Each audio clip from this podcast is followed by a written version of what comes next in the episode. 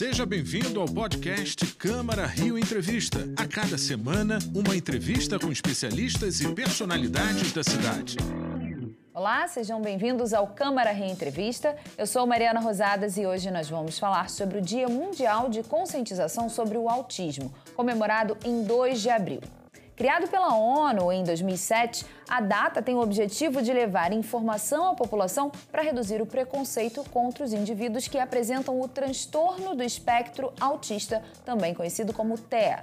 O autismo é uma condição de saúde caracterizada por desafios em habilidades sociais, fala, comunicação não verbal e comportamentos repetitivos também. Terapias adequadas a cada caso podem auxiliar no relacionamento dessas pessoas com o mundo.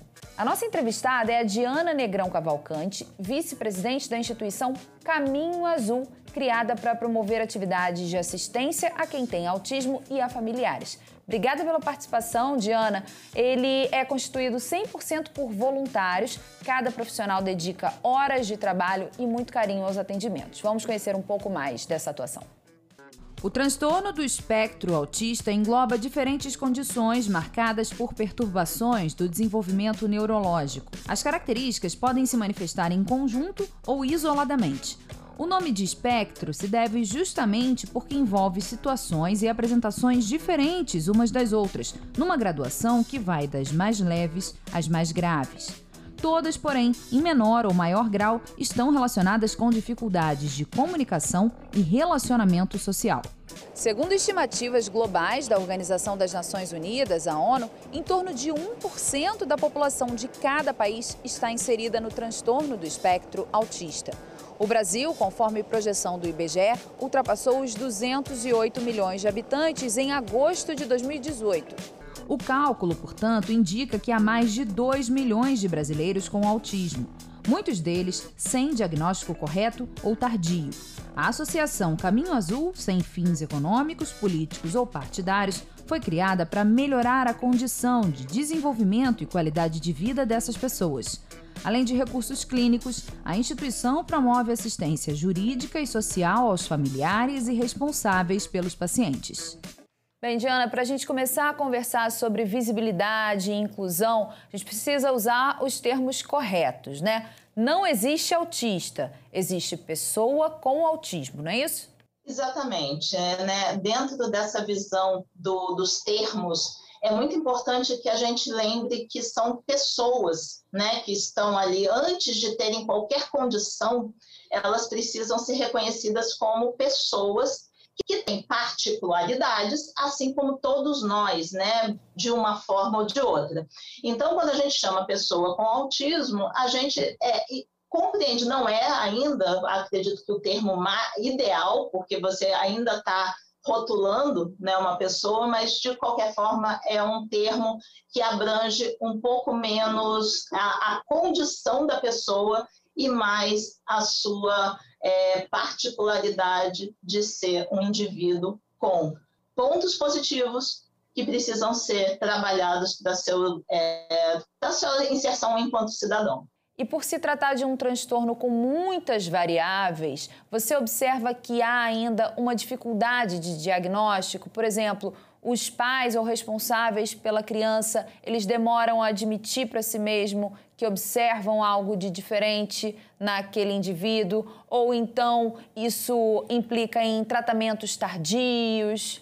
Aí a gente tem, Mariana, realmente duas questões muito importantes envolvendo o diagnóstico, né? A questão de uma condução correta dos profissionais que são mais adequados para é, alertar essa família de um desenvolvimento atípico que está acontecendo com aquela criança, e também a questão que você colocou da, da, da família é, ver algumas questões daquela criança que não são tão comuns mas, ao mesmo tempo, é, colocando numa questão muito simples, muitas vezes a, a, família não tem parâmetros de comparação. Né? Então, a formação profissional, principalmente dos profissionais que é, têm contato é, bem precoce com essa criança, principalmente pediatras, né, que, que fazem um acompanhamento, eles precisam estar muito bem é, treinados e capacitados para a identificação desse, desses sintomas,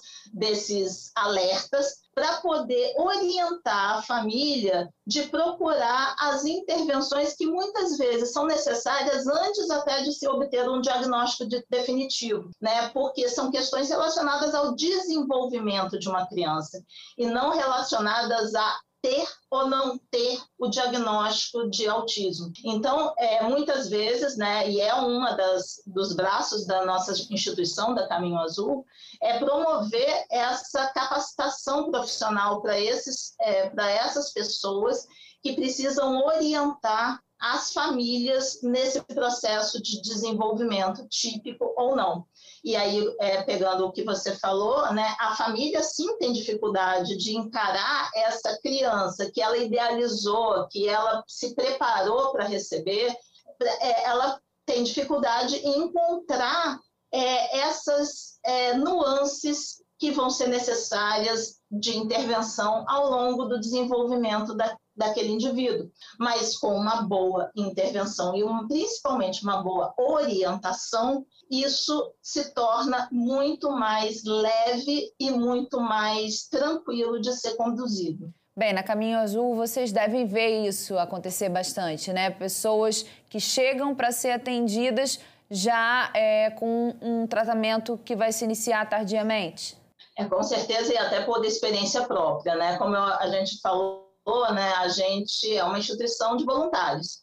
E a maior parte dos voluntários tem uma ligação muito forte com o autismo. No meu caso, meu filho foi diagnosticado com autismo tardiamente. Mesmo eu sendo é, uma pessoa é, de nível universitário, com, é, né, com, com um trâmite muito forte na área de saúde, porque minha formação de base é biologia, eu não consegui ver é, no meu filho, que é filho único, um padrão de desenvolvimento tão diferente assim dos seus pares. Ele tinha nuances, e aí ele só foi diagnosticado tardiamente, de 11 para 12 anos.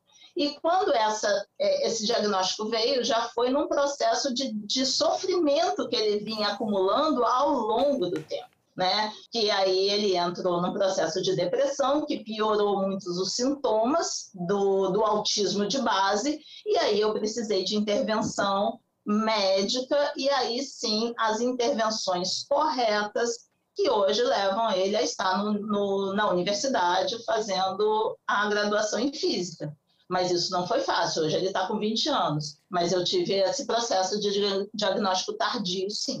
Pois é, fala um pouquinho de como surgiu a ideia de fundar a instituição.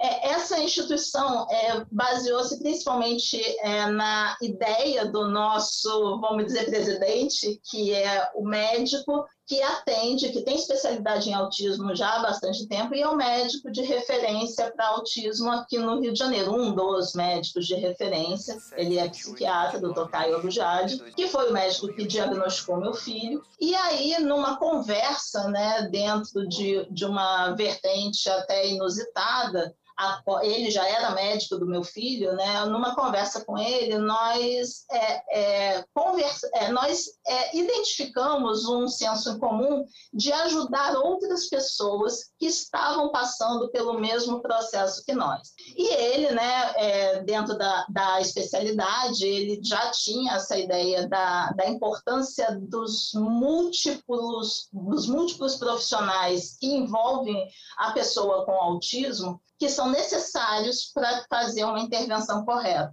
E eu sou professora universitária, né, já tenho acesso a esse mundo mais é, público, né, porque eu sou uma professora de, de instituição pública.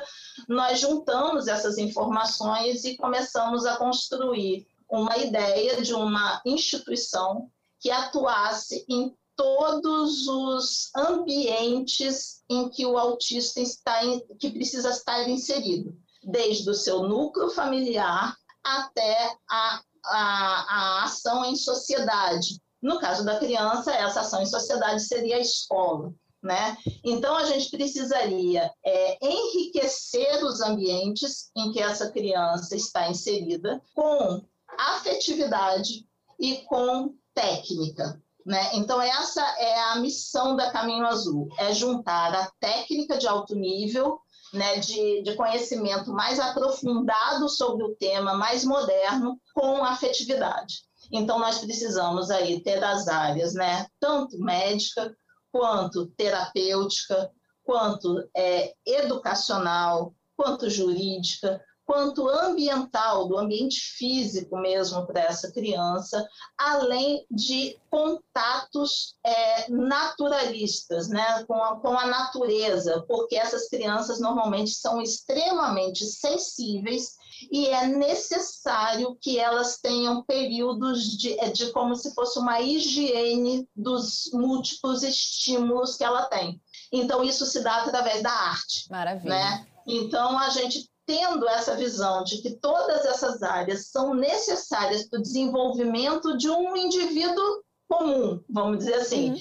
mas são extremamente importantes para a pessoa com autismo, nós iniciamos então a Caminho Azul através do primeiro processo, a primeira ação que a gente teve foi, né, é, baseada em qual é o primeiro passo para a gente poder melhorar os ambientes dessa criança. Então, nós fomos pelo, pelo passo de capacitação dos profissionais que atendem essas crianças, né? E aí a gente criou o Congresso Internacional. Vamos ver alguns depoimentos de pessoas que convivem com quem tem autismo. Tenho 26 anos e tenho irmão autista. O Matheus, ele acabou de completar 21 anos, é o amor da minha vida. É um rapaz que sempre foi muito carinhoso, adora dançar, principalmente quando ele escuta Michael Jackson. É, minha mãe começou a reparar que o Matheus talvez tivesse algum tipo de transtorno quando ele tinha por volta de um ano e oito meses, mas só foi diagnosticado quando ele completou cinco anos. É, eu acho que o Dia Mundial do Autismo é muito importante, principalmente para chamar atenção para essa data, porque toda visibilidade é importante e relevante para essa causa. Vitinho não frequentava casa de festas, shopping. Com o tempo e a evolução das terapias, percebemos que inserir ele nesses ambientes deveria ser feito de outro jeito. Para casa de festas, a gente adotou uma postura um pouco um, peculiar. A gente chega primeiro que o aniversariante, mesmo sem barulho nenhum. E aí, com barulho andando, ele já lá dentro, deu certo. Pingo. Mesmo a casa enchendo, ele se adaptou gradativamente. À medida, difícil, mas passou aí para as casas de festas. No shopping ele passou a entrar após uns primeiros meses de terapia, uns três meses. Né? Através da psicomotricista, é, a gente percebeu que práticas e exercícios o ajudavam nessa transição. Diana, o nome da instituição é Caminho Azul. Por que, que essa cor é associada à causa do autismo? Bom, existem muitas explicações né, da cor do autismo é, ser né, é, aceita como azul. Em termos históricos, é, no, no processo né, de entendimento do autismo, há algum tempo é, se acreditava que o autismo era mais comum em meninos do que meninas. Então, a cor azul, ela historicamente foi associada a essa relação, né, de mais casos de meninos do que meninas. Mas em termos de, é, de, de uma visão mais transdisciplinar, né, o azul ele é considerado uma cor de calma, uma cor de esperança, não de esperança, né, que é mais o verde, mas é uma cor relacionada muito a um processo de, de acalmar um indivíduo. Então, essa é, explicação eu acho que é mais aceita pela, por nós da Caminho Azul, né? Porque hoje a gente já sabe que essa relação meninos para meninas, ela é muito mascarada tá? por conta de dificuldades de, diag de diagnóstico nas meninas com autismo, devido a diversos fatores, e um dos principais é o fator cultural, porque a gente acaba aceitando mais uma menina mais tímida e ela tem algumas questões biológicas, né? alguns marcadores biológicos que fazem com que alguns sintomas é, eles sejam, sejam mais facilmente mascarados pela menina. Então, é, estudos mais recentes indicam que a prevalência é quase um para um, quando você faz uma, uma relação, né, uma abordagem mais direta com as próprias pessoas com autismo e com os profissionais que atendem mais, é, mais no, na linha de frente desses processos diagnósticos. Né? Então, nós aceitamos mais essa questão do azul ser uma cor relacionada a essa calma, a essa esperança de, de tranquilidade, né? Dessa, desse movimento de tranquilidade que é necessário para o entendimento da paciência de se conduzir o desenvolvimento de uma pessoa com autismo. E como é que a entidade de vocês funciona? Como é que se dá o atendimento? É remoto, né? É, a gente nasceu, né? A Caminho Azul nasceu em 2019, de 18 para 2019, né? Com a primeira ação em 2019 do Congresso para angariar recursos para o atendimento. E quando nós iríamos iniciar o atendimento em 2020, nós assim como toda a sociedade mundial, fomos pegos pela pandemia. Nós é, não desistimos do processo né, de começar os atendimentos e rapidamente nós é, começamos a adaptar nossas, é, nosso entendimento né, de, de processo transdisciplinar para o meio remoto.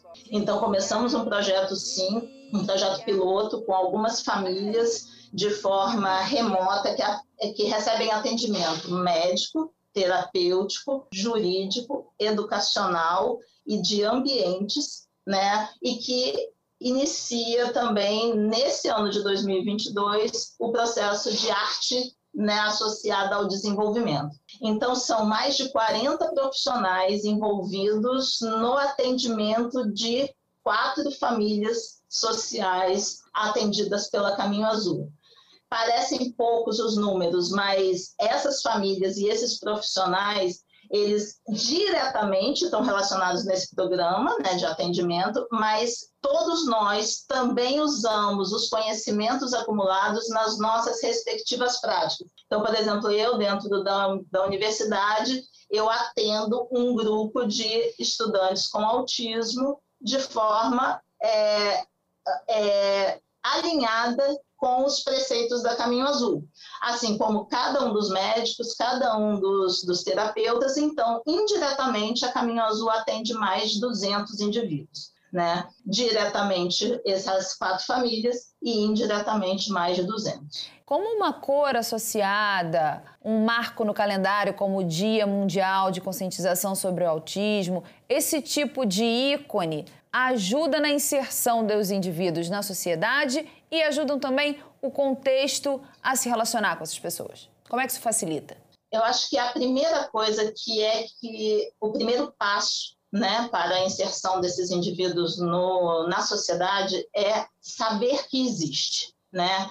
Apesar de hoje nós temos né, o conhecimento que a incidência do autismo está aumentando de forma bem intensa no mundo inteiro, não é uma coisa particular de um local ou de outro, no mundo inteiro a incidência está sendo maior, existem diversas explicações para isso, biológicas, é, é, genéticas, né, de base ambiental também, mas o fato é, se a gente não conhece o, é, o que é o autismo, é muito difícil você fazer uma conscientização ou uma sensibilização de que são indivíduos que precisam de um olhar diferenciado. Né? Então, primeira coisa é esse alerta de que o autismo existe. Então, é muito importante um dia, uma cor, que associe diretamente um símbolo, né, que seja reconhecido pela sociedade como algo em que difere dos indivíduos comuns. Então, esse seria o primeiro passo.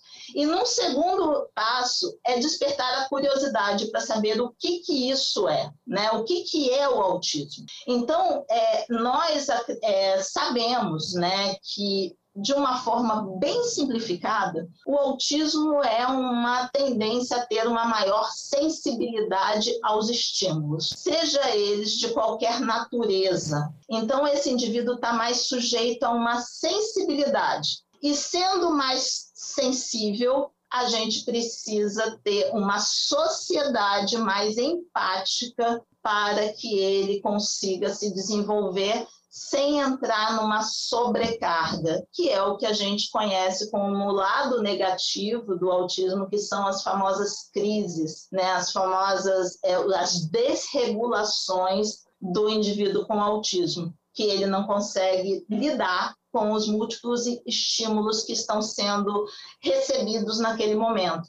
Né? Então, é, simplificadamente, a gente precisa, sim, ter uma sociedade que consiga entender que uma criança que está gritando né, no shopping, por exemplo, ela precisa de, de ter pelo menos as pessoas ao redor sensíveis para não aumentar o grau de estímulos dados a ela, seja por voz, seja por, por própria angústia gerada pelo movimento porque vai só prolongar aquele momento de crise daquela criança. Você conseguindo conduzir, você consegue fazer com que aquele momento tenha um tempo muito menor e aí a, a, o indivíduo consegue se, se desenvolver. Então, esses dias, né, esse, esses momentos em que você chama para o protagonismo esse, esse transtorno, você possibilita que mais uma pessoa, pelo menos, consiga ser mais empática nesse movimento de, de inserção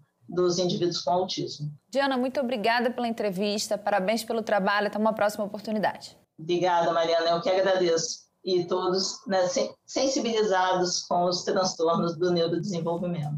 O Câmara Reentrevista dessa semana fica por aqui. Esse foi o podcast Câmara Rio Entrevista.